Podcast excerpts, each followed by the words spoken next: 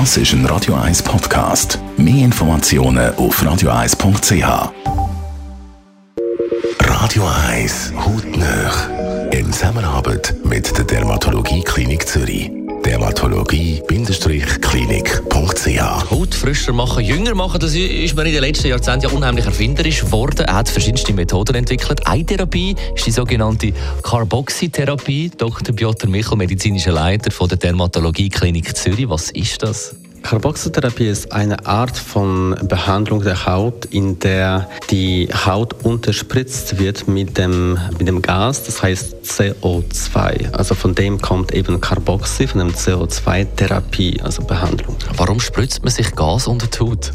Ja, das ist eine ganz spannende Sache, was passiert. Eigentlich CO2, das ist das, was unser Körper produziert von, im Rahmen vom Metabolismus. Und das ist eben wie, könnte man sagen, ein Abgas, das atmen wir aus.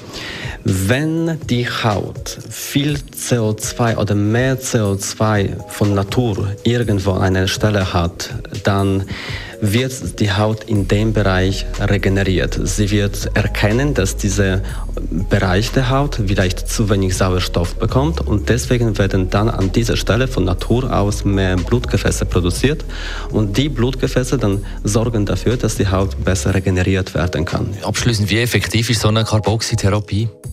Na, natürlich, bei so einer einmaligen Behandlung darf man definitiv nicht übertreiben. Das ist sehr sanfte Behandlung, vergleichbar mit einer Mesotherapie, von dem Prinzip auch sehr ähnlich. Bei der Mesotherapie unterspritzen wir bei der Haut ein wenig verdünntes, zum Beispiel Hyaluronsäure, bei der Carboxytherapie eben das CO2.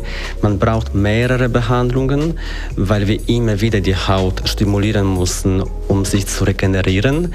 Aber dafür sind die Resultate dann nachhaltig. So der Dr. Piotr Michel zur Carboxytherapie. Hautnöch gibt es auch als Podcast auf radio1.ch und weitere Informationen auf dermatologie-klinik.ch. Tina Turner und nachher Zusammenfassung vom Morgen. Das ist ein Radio 1 Podcast. Mehr Informationen auf radio1.ch.